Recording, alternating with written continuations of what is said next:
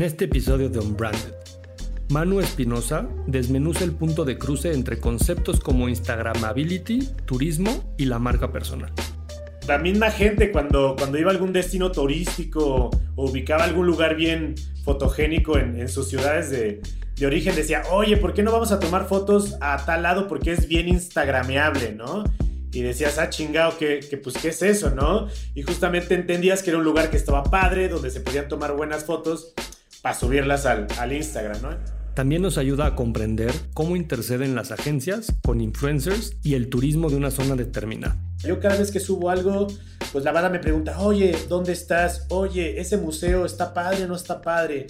Oye, eh, ¿cómo tomaste esa foto en ese lugar, no? Entonces justamente te empiezas a hacer de una marca personal como creador de contenido y como blogger de viajes y te vuelves un referente. Entonces una marca que te invita a documentar su destino turístico sin obligarte a hacer cosas que no van contigo, sino decirte, oye Manu, pues nosotros ya sabemos cómo hacer las cosas, te proponemos este itinerario, pero tú lo vas a poder documentar como tú quieras.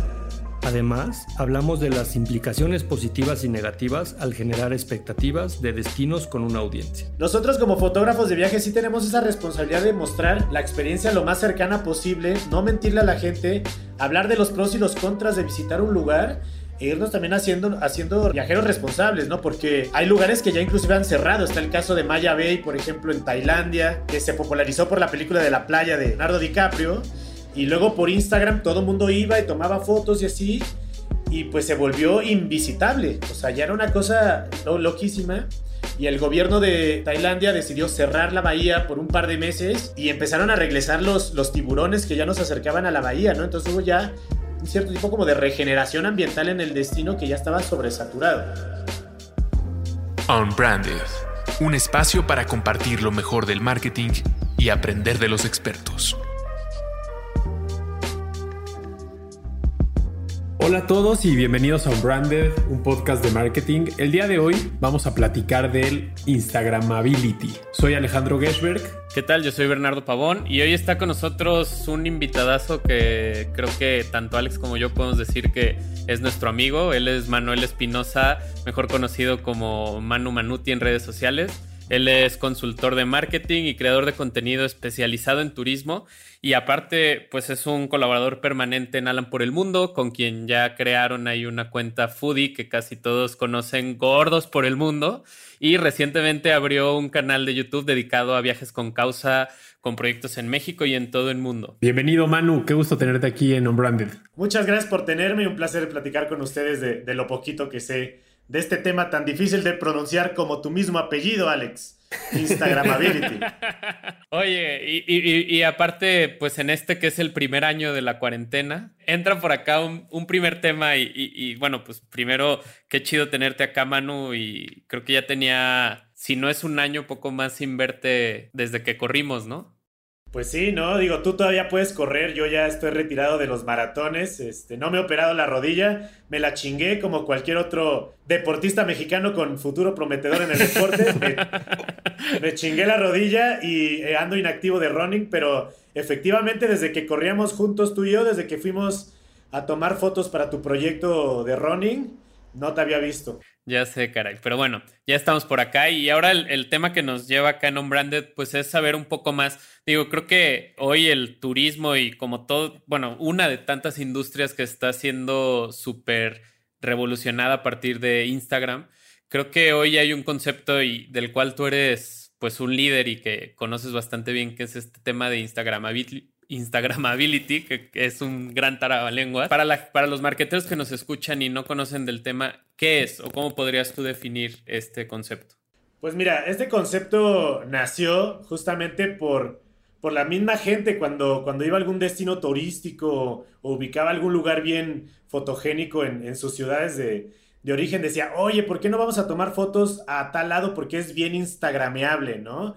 Y decías, ah, chingado, que, pues, ¿qué es eso, no? Y justamente entendías que era un lugar que estaba padre, donde se podían tomar buenas fotos para subirlas al, al Instagram, ¿no? Entonces de ahí surge este término de Instagramability, justamente para hablar de todos estos lugares alrededor del mundo que son muy fotogénicos, pero que no basta tomarles una foto. Lo que los hace instagrameables justamente es de poder treparlos a la red, a Instagram y presumirlo con, con toda la banda, ¿no? Entonces, Instagramability justamente es eso. Y algo que creo que es importante para la gente que nos escucha, porque justamente lo que buscamos cuando tomamos una foto que va a terminar en Instagram porque tiene esa capacidad instagrameable, creo que para el marketing tú lo haces en el temas de viaje y creo que si hay alguien que lo sabe hacer y hemos tenido la oportunidad de verlo en vivo, eres tú. Pero si hablamos del marketing como un todo y nos salimos un poco por unos segunditos del tema del, del viaje, ¿Cuál crees tú que fue la mayor, el mayor valor que le dio toda la parte del Instagramability al marketing actual?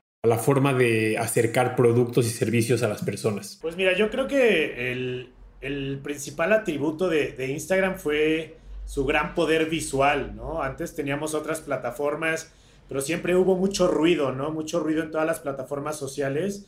Entonces siento que, que el diseño minimalista de Instagram al inicio, de que solo era scroll down y ver una fotito, algún video. Eso fue eh, la gran oportunidad que poco a poco fueron viendo las marcas, ¿no? Y justamente de ir contactando a creadores de contenido que hacían este excelente, excelente contenido o storytelling visual. Y justamente fue una plataforma donde pudieron llegar también de forma natural, ¿no? No, no con una publicidad muy push de decir cómprame esto, cómprame aquello, sino justamente de integrar sus estrategias de marca al storytelling natural que ya teníamos los creadores de contenido. Entonces yo creo que ese fue el gran tributo y te digo, no solo para viajes, sino para todo tipo de marcas, todas tienen presencia en Instagram. Y las que no, pues, pues ya andan perdidillas por ahí, ¿no? Las que no. O, acaban, o acaban de hacer conciencia que tienen que hacerlo, ¿no? Porque también este, este momento que estamos viviendo es como si el tren del digital se te había pasado, pues hoy ya te quedaste ahí en el andén, ¿no? Y, creo que hoy las marcas están como con un golpe muy duro, pero entendiendo lo que ahí era la solución, ¿no? Sí, no, y además hay estadísticas justamente que respaldan todo eso, que a nosotros inclusive nos gusta ver las marcas en Instagram, ¿no? O sea, todos nosotros seguimos marcas comerciales, nuestras marcas favoritas en Instagram. Y es porque afortunadamente han logrado hacer un buen storytelling en esta plataforma. Entonces no lo percibimos como publicidad, sino queremos saber de todas las historias que están creando nuestras marcas favoritas. Y es por ello que en Instagram ha funcionado también todo esto. Y me, encanta la palabra que, que dijiste que es storytelling, porque para todos los que trabajamos o hacemos marketing es la clave, ¿no? Siempre tienes que lograr transmitir un mensaje y obviamente el storytelling es indispensable. Pero como tú bien decías, empieza Instagram y empieza con una oportunidad de utilizar fotografía, de alguna forma, videos, videos cortos, ¿no? Los famosísimos 15 segundos para que quepa en un story. Pero cuando hablamos de storytelling y venimos del marketing básico del spot eh, en tele, ¿no? Me voy a ir incluso a la versión más larga y bonita que era el cine minuto, ¿no? Donde tú ya sentado en el cine tenías 60 segundos para ver una historia espectacular. ¿Cómo es el reto para alguien como tú que, que tienes que llevar el storytelling a una foto o en el mejor de los escenarios a un story de 15 segundos cuando pues los encargados del storytelling de hace unos años tenían 60 segundos, güey. Tú, tú de repente tienes que lograr lo mismo en un flash. ¿Cómo, cómo es ese reto? ¿Cómo lo, lo logras? Como lo dices tú, el storytelling para los que nos dedicamos al marketing pues es es algo, es de la jerga cotidiana, ¿no? Pero pues el storytelling no es, no es nada nuevo, ¿no? El storytelling existe desde que inventamos el lenguaje, ¿no?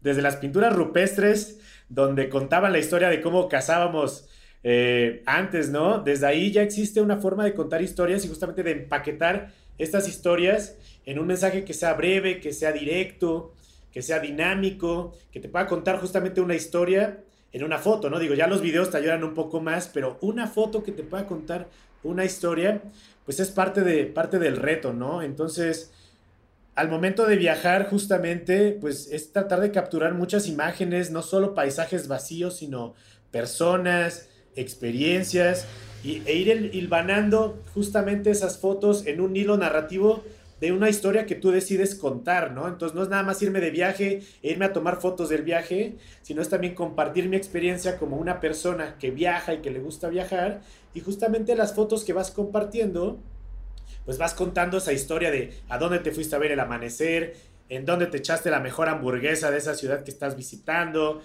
qué mirador es el mejor, ¿no? Y no solo con los viajes, también a nivel de vida cotidiana, todo lo que vamos haciendo durante un día puede ser empaquetado dentro de una historia. Oye, y a mí me gusta cómo, digo, al final he tenido la oportunidad de viajar contigo y, tienes una, una, pues una disciplina clarita de es, es a lo que vengo a, hacer porque pues al final es tu chamba, pero creo que el storytelling que, que tú tienes y sobre todo el arquetipo que has creado en redes sociales, que creo que eso a veces tanto a las marcas como a los creadores de contenido les dificulta el decir, esta es la, persona que está viendo la gente en redes sociales. No sé qué opinas tú, pero creo que el storytelling tiene que ir muy de la mano también con esa parte de diseño del personaje, ¿no? Claro, pues al fin y al cabo todos somos marcas, ¿no? Y ustedes como personas de marketing lo saben muy bien. No solo existen las marcas personales, también todos tenemos un branding personal que nos vamos construyendo a través de nuestras relaciones interpersonales, de la universidad a la que fuimos, de donde trabajamos, y cada vez esa línea o esa brecha de, nuestra marca personal ya es indivisible, ¿no? Ahorita estamos viendo pues mucha gente que puede ser inclusive despedida de su chamba por un, por un tweet poco, poco atinado, ¿no? Entonces, todos somos marcas, ya somos marcas, y por lo tanto también los creadores de contenido que justamente nos dedicamos a eso, pues tenemos que tener muy bien definidos los valores que queremos comunicar al momento de transmitirlos eh, empaquetados en una historia, ¿no? Ya sea que seamos completamente transparentes y así como me ves en, Instagram, así soy en la vida real, o que yo me cree un personaje y sea el que justamente se dedique a interpretar y a contar todo lo que yo voy haciendo. Tienes esas dos opciones, ¿no? Lo importante al final es que seas congruente, ¿no? Entonces que no te crees un personaje o que seas tú transparente y de repente un día hagas una cosa y al otro día hagas una que sea completamente contrario a eso, ahí es cuando empiezan los, los problemas. Regresando al tema turístico, existen como en este tema de Instagramability como ventajas y desventajas, ¿no? O sea, estamos viendo lo bueno, creo que también hay que sumar a las ventajas que al final para promoción turística, digo, a mí me tocó, tuve cinco años una revista y me tocó ir a FAMS de medios donde los centros turísticos o, las oficinas de promoción turística tenían que invertir una cantidad mayor de dinero para dar a conocer sus espacios y creo que una gran ventaja también de esto es de que la gente se encarga de darlos a conocer, ¿no? O sea, ya hoy por hoy, si vas a La Paz, tienes que ir a la roca enorme en, La Paz. O, hay ciertas cosas que se empiezan a, convertir icónicas, perdón. E Instagram, pues creo que le ha dado esa gran ventaja que la gente también es la que va construyendo estas marcas, ¿no? Pero si tuvieras que hablar de esta balanza, ¿cuáles crees que son estas tres ventajas o pros y cons que tiene el tema de Instagramability. Justamente el poder que tiene Instagram es de que ahora vemos una foto, estamos checando, estamos haciendo scroll down y vemos a nuestros creadores de contenido, a nuestros influencers favoritos en un lugar, ¿no? Del otro lado del mundo que no conocíamos y, es luego luego decir, puta, a mí me encantaría estar en ese lugar, ¿no? Ahorita. Y, y justamente lo que eso ha hecho muy poderosa esta comunicación turística a través, a través de Instagram, ¿no? También de que más del 50% de las fotos que ahora trepamos o que vemos en nuestro feed tienen que ver con viaje, ¿no? Y, las vemos y el primer sentimiento al ver a alguien en un destino turístico es la envidia, ¿no? Y yo siempre digo que no hay envidia de, la buena, ¿no? La envidia siempre es mala y punto. Pero, pero es justamente esta transformación de decir, maldito o maldita, ¿por qué está ahí en, en esta playa súper exótica? Lo odio, yo quisiera estar ahí justamente esa envidia se va transformando en inspiración, ¿no? Y de cierta manera también aspiración, ¿no? Entonces justamente el ver todo esto trepado en Instagram, pues nos va trayendo poquito a poquito. Eso del lado de los que estamos como espectadores, ¿no? Ahora, como marcas que de repente, oficinas de turismo, hoteles que te llegan a invitar a ti como creador de contenido, como influencer, pues ellos tienen claro que tú ya eres una referencia para la gente y del viaje, ¿no? O sea, yo cada vez que subo algo, pues la banda me pregunta, oye, ¿dónde estás? Oye, ese museo está padre no está padre. Oye, eh, ¿cómo tomaste esa foto en ese lugar, no? Entonces justamente te empiezas a hacer de una marca personal como creador de contenido y como blogger de viajes y te vuelves un referente. Entonces una marca que te invita a documentar su destino turístico sin obligarte a hacer cosas que no van contigo, sino decirte, oye Manu, pues nosotros ya sabemos cómo hacer las cosas, te proponemos este itinerario, pero tú lo vas a poder documentar como tú quieras, entonces justamente tú comunicas de una manera muy natural, como tú lo harías normalmente, todas estas experiencias o todo este storytelling de viaje personal que estás haciendo, ¿no? tú mencionabas mucho lo de los fans. A mí me tocó ir todavía con periodistas y así. La primera vez que fue un fan como grande, cuando yo empezaba, me fui al mundo de Harry Potter, ¿no? A, a Universal.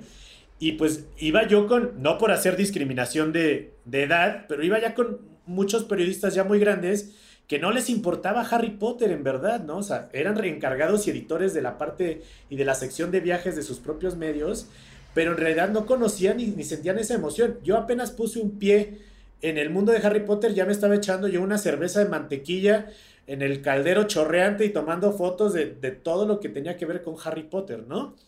Entonces, justamente empezamos nosotros a meternos como, como Instagramers y como fotógrafos de viaje a este mundo y empezamos a, comunicar de manera más natural todos los destinos, entonces la gente nos empieza a tomar como, como referencias. Hay algo que con lo que yo me encontré de manera personal, pero también tuve la oportunidad de escuchar, y para los que no saben, eh, vale la pena googlearlo, de esta, este portal que se llama Atlas Obscura.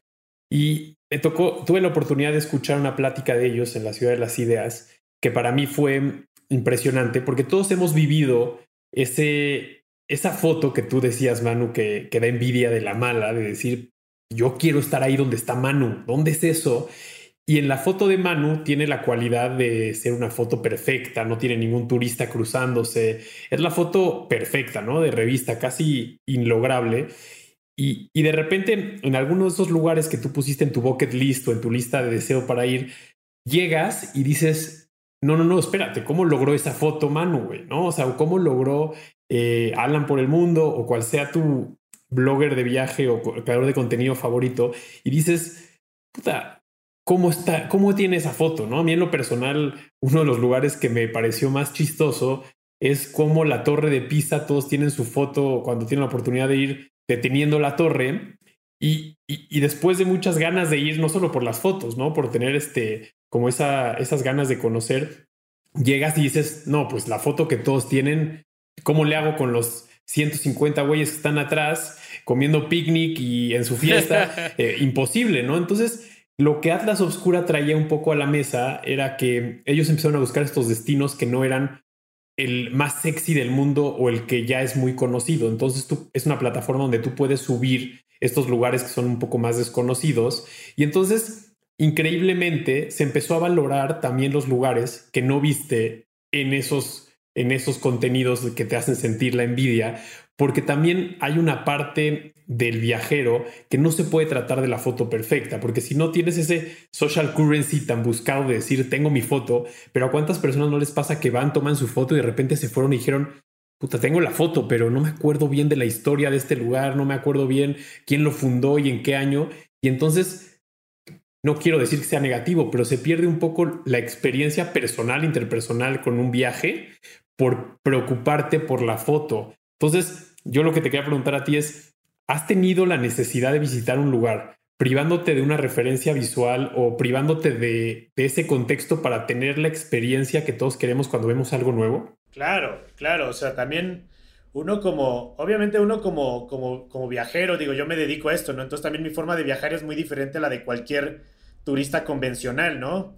Como, como siempre lo platico con Alan por el mundo, que es un gran referente y un gran amigo mío pues nosotros necesitamos el doble de tiempo en un destino para vivir la experiencia como si realmente estuviéramos viajando eh, por, por, por, placer y nada más, y la otra mitad del tiempo para documentarle y tomarle las fotos, ¿no? Entonces, la chamba, o sea, desde mi parte, es un poquito más complejo. Ahora, como persona, como viajero, por supuesto que he tenido ganas de irme de viaje y lo he hecho. Eh, eh, hace poco me fui a finales del año pasado a Holbox con mi novio y fue como hicimos un compromiso de Igual te tomo dos, tres fotitos, pero vamos a guardar la cámara y vamos a tratar de disfrutar, ¿no? Porque a veces justamente el hecho de querer estar retratando todo hace que te pierdas la experiencia del lugar, ¿no? Y, y a veces dices, y, y, y, a veces decides no publicar el lugar, si es un lugar muy especial, porque crees que vale la pena estar ahí sin, sin fotografiarlo. Te pongo un ejemplo. Hace unos años fuimos a, a un pueblito muy cerca a Tulum y, y, nos estuvieron paseando unos chavos locales que tienen un proyecto de que te llevan a cenotes y demás. Y ellos tienen un lugar secreto donde hay, unas, donde hay unas ruinas, ¿no? Y entonces ellos te llevan, pero te piden de favor que no, que no le tomes fotos y que no subas fotos a Instagram de ese lugar, ¿no? Entonces también eso le empieza a meter un poco de misticismo y tú igual cuando subes una foto dices, oigan, pues el recorrido de hoy de los cenotes estuvo increíble y por cierto, visitamos un lugar secreto que no les podemos revelar la ubicación, pero en su visita acá, por favor, pídanle a estos chavos que los lleven, ¿no? Entonces ahí también le metes un poco de, de magia, como de secretismo, como de magia y no lo retratas. Un speakeasy del turismo, ¿no? Exacto, imagínate. Por eso los speakeasies no te dejan tomar fotos, ¿no? Porque arruinarías un poco esa parte. Y, y, bueno, te decía, o sea, el hecho de, estar subiendo fotos a Instagram, pues tiene sus cosas positivas y sus negativas. La una, pues es inspirar a la gente a que vaya a estos destinos. Pero la otra es que, por ejemplo, ya poco a poco, o la gente nada más quiere ir a tomarse la foto y justamente se olvida de, de platicar con un local, de realmente tomarse el tiempo de disfrutar y todo el tiempo estamos como como loquitos, ¿no? La parte de los mil turistas atrás de tu foto, que ya vamos a tomar la foto con, con el emblema o con, con, el lugar que queremos visitar, y nos empezamos hasta a emputar, así de, es que estos no se quitan detrás de mí, es que no me puedo tomar la foto, es que... Entonces, un tip, y aprovecho, pues cuando vayan a un lugar y quieran fotografiarse en un lugar muy turístico, en una plaza al abierto, párense muy tempranito al amanecer, que van a tener una luz increíble y no va a haber nadie a esa hora, ¿no? A mí me tocó cuando fui a correr el maratón de París. Me fui con Omar, con otro amigo, y nos fuimos a la, placita esta de donde está el museo más, más visitado del mundo, el Museo de Louvre, ahí en la plaza. Fuimos a las 7 de la mañana, nos tocó una luz naranja preciosa y no había nadie. Entonces, Luego también, si nuestra prioridad es tomar fotos, pues también tenemos que disciplinarnos como, aprender a, poner bien temprano el, despertador. Sí, sí, sí. Oye, Manu, y yo quiero preguntarte algo y creo que ahí muchos nos sentimos, o, o en lo personal medio me siento culpable de esto, pero siento que a veces el mundo está perdiendo el factor wow en el turismo. Te voy a platicar algo que a mí me pasó y me tocó.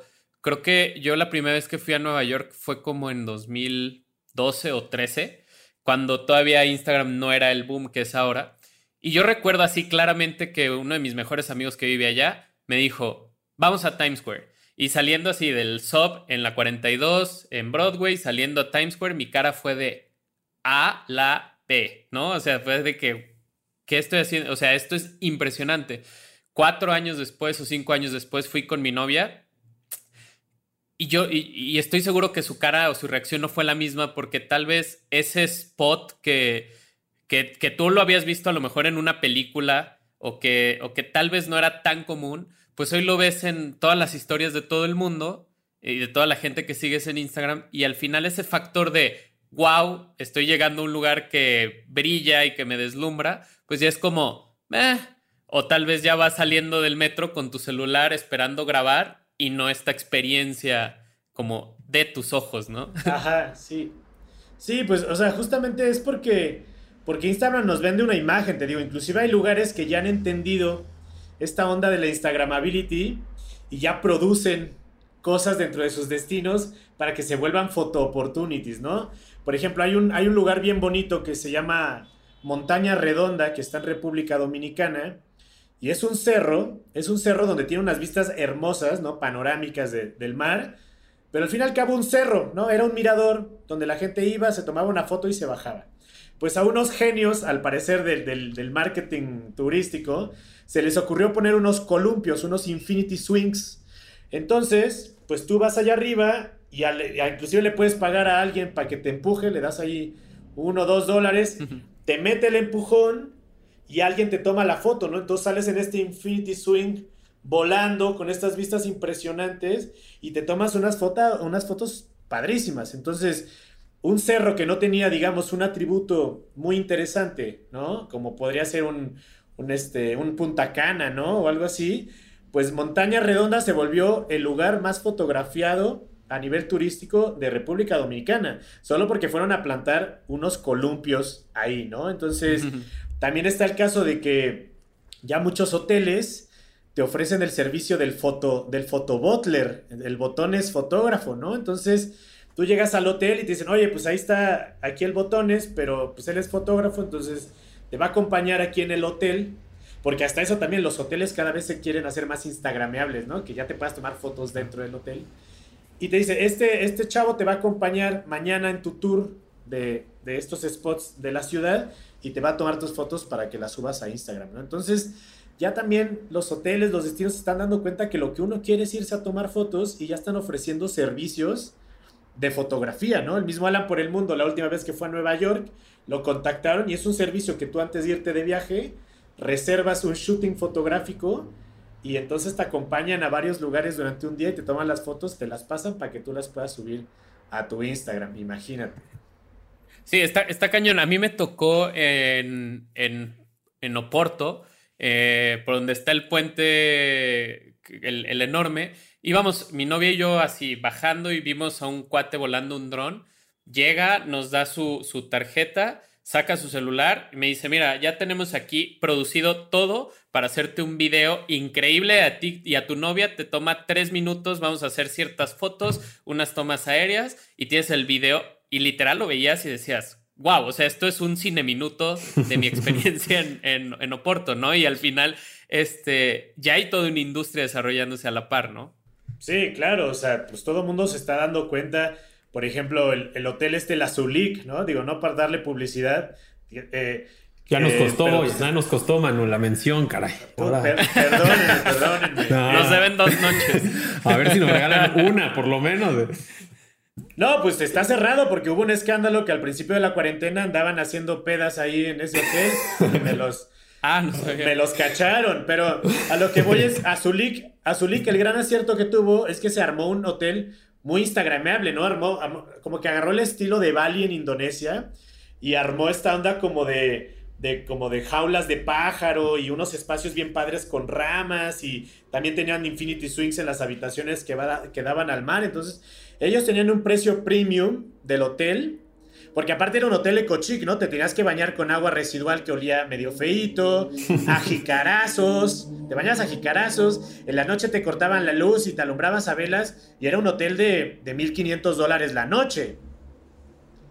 Entonces, ese, ese premium que tenían justamente era, pues, mira. Te quieres tus fotos, exacto. Te vas a poder tomar fo fotos de poca madre, ¿no? Entonces, es como, pues, qué caro me salió. Entonces, los hoteles se están dando cuenta, los destinos turísticos cada vez más empiezan a crear rutas, ¿no? Como de estos lugares más instagrameables. Pero bueno, esto es la parte positiva, ¿no? Por, la parte negativa es que ahora hay muchos lugares que gracias a Instagram lograron colocarse en los principales destinos turísticos, por ejemplo Islandia, ¿no? Hace 10 años, pues todo el mundo sabíamos que Islandia andaba por allá, por, por algún lugar del norte de Europa, pero nadie iba, ¿no? Y justamente los fotógrafos y los Instagramers empezaron a ir a Islandia, se dieron cuenta que probablemente es uno de los países más instagrameables del mundo porque tiene unas bellezas naturales fantásticas y empezó el boom, ¿no? De turistas, o sea, Islandia que hace 10 años recibía 200 mil, 300 mil habitantes, que justamente ese es el número de sus habitantes, 300 mil personas,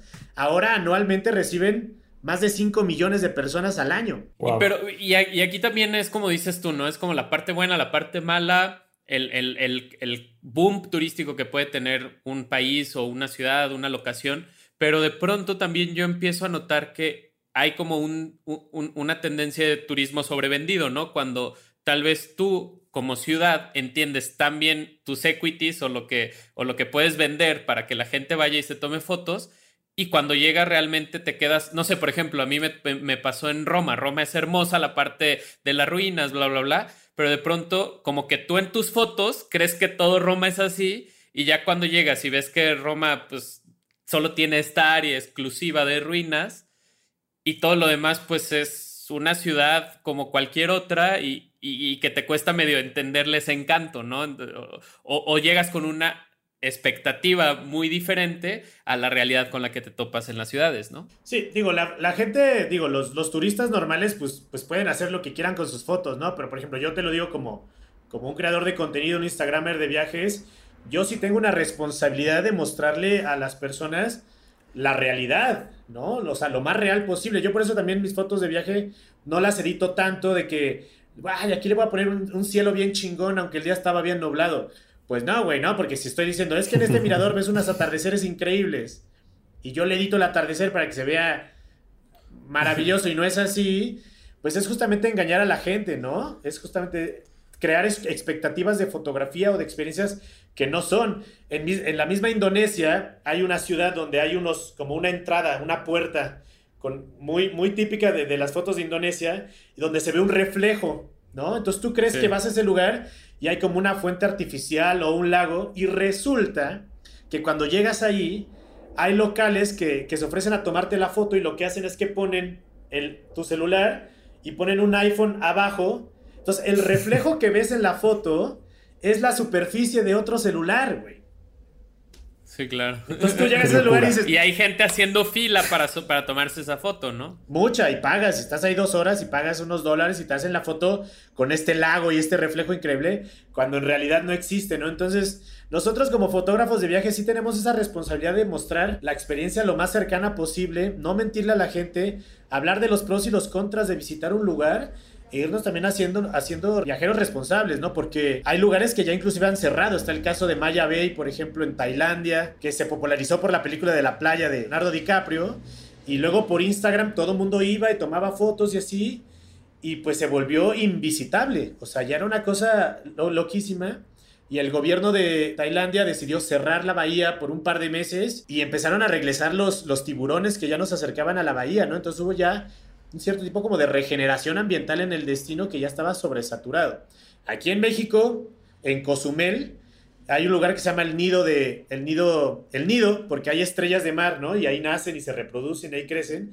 Pues ya lo tuvieron que cerrar porque mucha gente iba y debido al bloqueador no orgánico, debido al, combustible de las lanchas, pues el, el, arrecife se empezó a enfermar y ahora ya ya uno va ya no puede visitar este lugar, ¿no? Entonces, también Instagram ha hecho que, ciertos lugares hayan padecido de sobreturismo y, y ahora estén muy limitados o inclusive cerrados completamente. Me parece que si algo ha sucedido a lo largo de estos últimos años, con gente como tú y toda la gente que genera contenido, más allá de si es viaje o al final o fotografía o video o cual sea la generación de contenido, pero algo que desde el lado de las marcas hemos experimentado es que los perfiles de personas que tienen la capacidad de encontrar esa, esos momentos donde hay que tomar la foto correcta, esos insights de esto le va a gustar a la gente, esto le va a generar esa, esa sensación de envidia de la que tanto nos hablaste, que estoy completamente de acuerdo contigo. Hay algo que a mí me está, eh, es tal vez personal, pero lo empiezo a ver cada vez más grande, que es el tema de nosotros que trabajamos con marcas siempre queremos tener la mejor agencia, el mejor creativo, el mejor planner. Y yo empiezo a darme cuenta que los Instagramers slash creadores de contenido, todo aquel que sabe cómo entretener en vez de interrumpir, por así decirlo, tienen la capacidad de convertirse en lo que podríamos llamar las nuevas agencias de marketing, ¿no?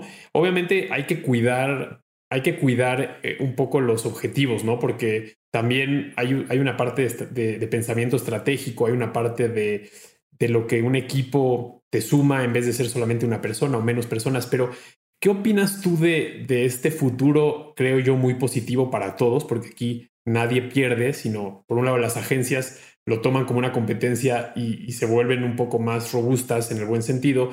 Ustedes se dan cuenta del poder que tienen y las marcas nos beneficiamos por todos lados. Pero ¿cuál es tu sentimiento en cuanto a ustedes como creadores de contenido, siendo aquellos que se puedan convertir en una agencia porque conocen el proceso creativo de inicio a fin. Sí, no, digo, me da mucha risa porque a mí me ha pasado que me hablan de alguna agencia y me dicen, oye Manu, queremos hacer algo contigo con esta marca. Y les digo, órale. Y me dicen, ¿qué se te ocurre? Y le digo, oye, pues pues esa es tu chamba, ¿no? Tu chamba es hablar toda la estrategia, ¿no? Digo, te, te, paso mi cuenta de PayPal y me depositas lo de, lo de la, tu, campaña, ¿no? Creatividad, ¿no? no, y los entiendo, porque justamente nosotros al ya tener una expertise de, lo que normalmente nosotros creemos a nivel de contenido, pues conocemos ya muchas cosas que probablemente alguien desde agencia no lo sabe, ¿no? Y a mí me ha encantado siempre desde que empezó esta relación creador de contenido agencia, la, la integración que pueda haber, ¿no? Un win-win de ambas partes, porque, por ejemplo, algunas agencias en el error que caen es que dicen, eh, quiero a Manu. O sea, parten con el influencer que quieren y ya de ahí empiezan a armar la estrategia a partir de ese influencer.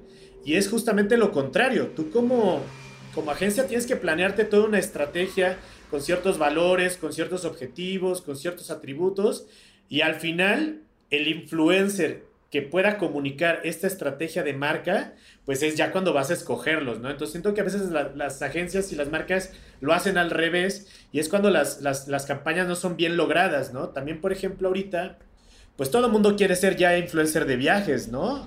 Porque pues es chido viajar, es chido que te inviten a hoteles, es chido que te manden una semana de viaje. Pero bueno, lo vemos en el contenido que a veces, por ejemplo, agarran a un fashion blogger, a una fashion blogger y, se van y se toman selfies en el baño del hotel, ¿no? Y es como de, pues sí tiene un montón de likes, sí tiene un montón de comentarios, un montón de, de engagement, pero ¿qué valor yo le estoy dando? ¿Qué, ¿Qué, valor le estoy yo dando al destino, ¿no? En promoción, en promocionarlo.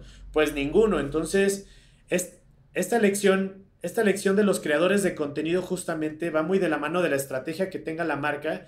Y yo justamente cuando una marca me busca es, oye, ¿por qué no nos sentamos a platicar y hacemos un brainstorming y yo te doy, te digo todo lo que yo sé y, tú, y vamos alimentando la, la estrategia de marca? Entonces, mientras más integración haya, es mejor. No solo que el, que el influencer o el creador de contenido sea nada más la implementación, porque a veces ya nos mandan todo el brief quiero que me subas estos dos contenidos, que lleve estas palabras clave, este hashtag, este arroba y ya.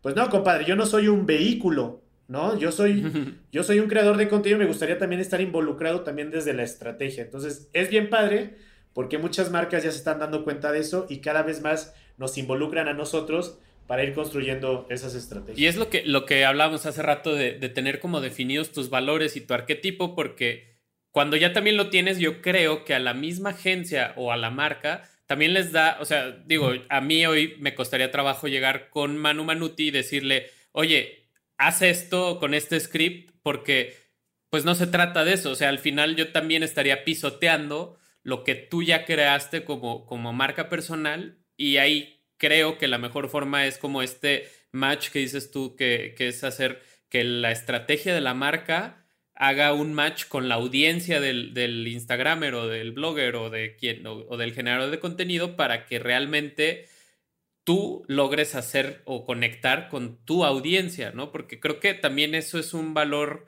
súper importante que tiene hoy por hoy eh, las redes sociales, que tú conoces a tu audiencia y que, y que al final tú eres un medio de comunicación, pero lo que antes había en los medios tradicionales, que era aventar un mensaje a ver quién lo captaba, pues esta gran afinidad que tienen las marcas contigo es que tú ya entiendes quién te está escuchando, con qué conducta visual te, les gusta verlo.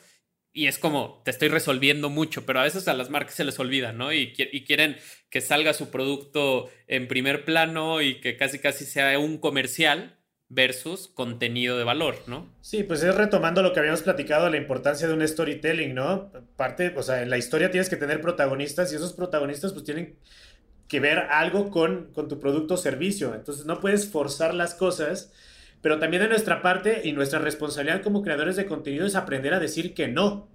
Porque a mí me pasaba cuando yo empezaba en esta onda, a todo decía que sí, porque andaba yo súper emocionado de, no, mames, me van a mandar unos tenis, ay, a huevo, yo subo lo que sea, ay, me van a mandar de viaje, ay, sí, yo subo todas las fotos. Entonces, al principio pues es la emoción, ¿no? Y poco a poco cuando empiezas a profesionalizar esto del creador de contenido, del storyteller, del Instagramer, pues también es tu responsabilidad que te llegue una marca con la que tú no tienes nada que ver o que es una marca que realmente tú no compartes valores, no compartes atributos y que puedas decir que no, decir, ¿sabes qué? No, no, pues es que te vamos a ofrecer tanto dinero. No, pues, pues no, es que yo siento que yo no quedo con eso y, y a mí no me van a creer, mi audiencia no le gusta eso y va a causar cierto ruido, ¿no? Porque si no, luego también te conviertes en la prostituta de las marcas, ¿no? Exacto. Y, eso afecta a ti porque te afecta en tu autenticidad, te afecta en tu credibilidad y créeme que un creador de contenido, un influencer que no es creíble, que no tiene credibilidad, no es nada. Y, final, y finalmente pues vas creando una, una, una legitimidad, ¿no? Que es ya la reputación de que ya ciertas marcas saben que tú ya tienes una serie de valores y ciertas cosas que tú comunicas y entonces tú puedes llegar a agregar valor a esa oferta, ¿no? Y no nos podemos engañar, no nos podemos ser ilusos de, ah, pues, pues como me vas a pagar bien, le voy a entrar. No, güey, pues dices que no y mejor trabajar en cosas que tanto a ti te den valor como a la marca con la que estés trabajando. Oye, y dices algo súper importante que creo que es esta palabra de autenticidad. Y, creo que esto me lleva a una pregunta que, más de uno se la hace cuando, cuando vemos estos perfiles perfectos y que, y, que, y que el feed es como una obra de arte. En un mundo donde ya todo existe, ¿dónde encuentras tu inspiración? ¿O, qué es lo que tú dices? Aquí es, o, me veo así. Pues justamente la inspiración yo la encuentro en el mismo Instagram, ¿no? Yo a veces invito a la gente a que haga una curaduría más chida de la gente que sigue. Porque luego estamos checando nuestro Instagram y dices, ¿en qué momento seguía esta persona, no? Y es como, es la importancia también de empezar a seguir gente que te pueda mantener inspirado todo el tiempo, creadores de contenido, viajeros, fotógrafos, personalidades que a ti te gusten porque igual y te hacen reír, eso te cambia la perspectiva en un día, otras marcas, tu competencia, o sea, yo sigo a muchos bloggers de viajes que en la formalidad del marketing turístico pues son mi competencia, el mismo Alan por el mundo, ¿no? Que es mi cuate, y entonces yo hago benchmarking, yo a él lo veo como el mejor, y entonces veo qué es lo que hace, qué tipo de fotos hace, con qué marcas trabaja, etcétera, etcétera, etcétera, y justamente eso me va alimentando la creatividad. Ahora, justamente en esta onda, antes yo me traumaba muchísimo porque quería que mi feed fuera perfecto y a veces me, estresaba y eso me causaba mucha preocupación. Yo también he pasado por el tema de mis fotos no tienen muchos likes y de depresiones bien tontas que ahora veo, hacia atrás y digo, qué, qué tonto, ¿no? Que una cosa como la cantidad de likes defina tu estado de ánimo, pero yo creo que todos los que nos dedicamos a esto pasamos por ello y poco a poco te das cuenta que que si realmente lo haces porque lo amas, en mi caso yo amo la fotografía y amo el viaje, pues a veces experimento con fotos que igual yo sé que no le van a gustar mucho a la banda y me vale madres. O sea, la voy a subir porque este retrato me encantó de esta señora, se me hace que cuenta una historia padrísima, va a tener pocos likes, no me interesa porque es mi vida, es mi contenido, son mis viajes y es lo que yo quiero demostrar. Y lo que me vino a relajar muchísimo, pues fueron las stories, ¿no? Entonces tú ves mi feed que está bien cuidado, bonita composición, bonita luz, y te vas a mi feed y de repente te salgo yo todo lagañoso y buenos días, bandita, o, o, con, o con, una cosa súper cerda y en un episodio más de Gordos por el Mundo, ¿no? Entonces, las stories me han ayudado justamente a mostrar quién, quién está detrás de esas fotos tan perfectas, entrecomillado. Claro. Y yo demuestro un poco pues, que soy yo, no soy una persona normal, me estoy quedando sin cabello, ya estoy viejo en comparación con, toda esta banda, esta horda de creadores de contenido que tienen 20 años. Y, es padre justamente tener esa, esa esfera más relajada, porque eso también te trae paz. La verdad es que nosotros nos podemos quedar una hora o un día entero hablando contigo, pero, pero un poco como para, para cerrar, porque creo que lo que nos has compartido es increíble, pero no puedo saltarme un tema que creo que a todos nos interesa un, un montón, que es Estamos viviendo una nueva normalidad, estamos viviendo una normalidad donde muchos nos preguntamos cuándo se va a poder subir a un avión, eh, ¿será que como no hay vacuna nos tenemos que subir al avión y con el cubrebocas y un poco ahí como que rezar que no pase nada? Entonces, está muy claro que tenemos que, por un lado, ser conscientes que estamos viviendo algo nunca antes eh, visto, que nos afecta a todos sin importar país, nivel socioeconómico, nos, nos impactó de la misma forma a todos, pero ¿cómo ante este nuevo normal ¿Cómo crees que va a ser el reto de mantener el contenido vigente, auténtico? Eh, ¿Cómo van a ser esas nuevas tendencias de viaje para que realmente no es porque el contenido sea la razón por la que haces el viaje, pero cómo va a ser ahora el viaje que te va a permitir también tener ese contenido que tanto gusta a la gente. ¿Cómo ves este, este futuro? Pues mira, ustedes como, como personas de marketing sabrán que siempre de una crisis, las crisis se pueden transformar en oportunidades, ¿no? Entonces, de nuestro lado como, como creadores de contenido, pues ahora los destinos turísticos que van a empezar un poco a reactivar el turismo, pues van a necesitar mucho de nosotros, ¿no? De que nosotros vayamos. Ahorita la misma Mariel de Viaje, que es una blogger que me gusta mucho, ella tiene bases de periodista, entonces fue ahorita a Xcaret, que ya reabrió, este, con acceso limitado y muchas cosas. Entonces ella en su video de YouTube enseña pues como este es este nuevo proceso en los aeropuertos, igual ahora hay que llegar más temprano. Si ya de por sí llegabas dos horas antes, pues hay que llegar tres horas antes, ¿no? Porque pues todas las medidas son más estrictas. A ella le tocó ir sentada en medio con otras dos personas, todos con tapabocas, ¿no? Y tú ves estas imágenes y, y dices, pues qué padre que ya vamos a poder viajar, pero al mismo tiempo te empiezas a sentir bien inseguro, ¿no? Yo mismo ahorita que en la mañana salía algo con el cubrebocas, estás volteando a todas partes y sientes este, tienes este sentimiento bien, bien extraño, ¿no? La misma ella llegar a un, Escaret que antes tenía miles de personas adentro y ahora controla la entrada, entonces yo creo que nuestra parte como creadores de contenido y como, como, como Instagramers de viaje, pues va a ser justamente ir mostrando cómo va a ser esta nueva normalidad viajera y según las tendencias que he visto, pues promover un poco más, pues no los viajes intercontinentales, ¿no? Que el primer viaje que hagas sea treparte un avión e irte del otro lado del mundo.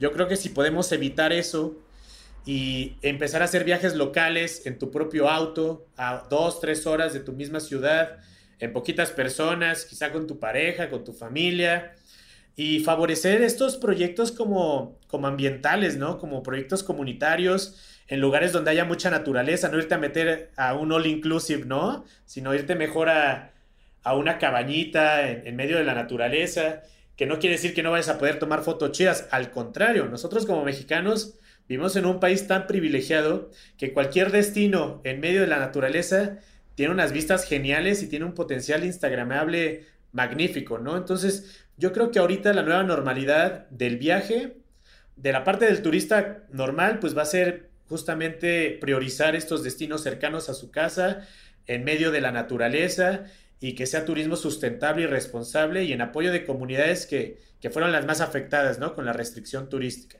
Y de la parte del creador de contenido y de las marcas, pues va a ser justamente así como hemos mostrado durante varios años lo chingón que es un lugar, lo instagrameable que es un lugar, lo bonito que hice tal lado, ahora nos tocará ser un poco más, más responsables, incluir dentro de nuestra comunicación y de nuestro, de nuestro storytelling las medidas de seguridad, los protocolos al momento de viajar. Entonces va a ser como una nueva onda, es como una inyección de nueva información, de nuevo contenido.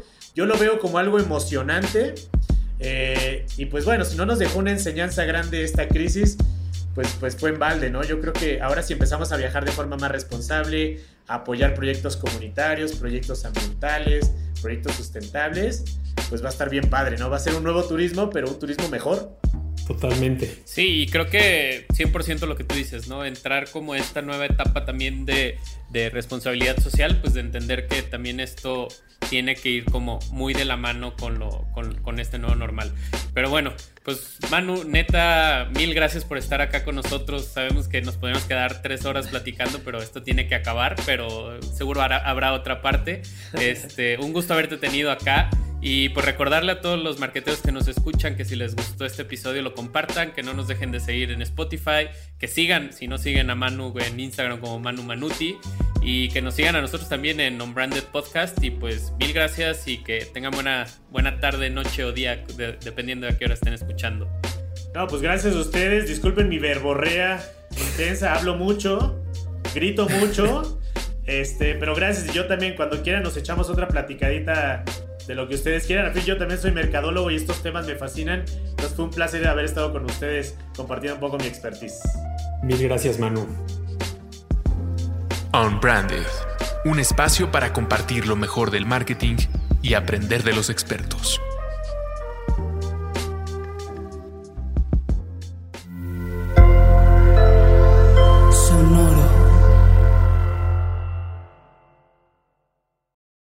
Without the ones like you, who work tirelessly to keep things running, everything would suddenly stop. Hospitals, factories, schools, and power plants, they all depend on you. No matter the weather, emergency, or time of day, you're the ones who get it done. At Granger, we're here for you with professional grade industrial supplies. Count on real time product availability and fast delivery. Call clickgranger.com or just stop by. Granger for the ones who get it done.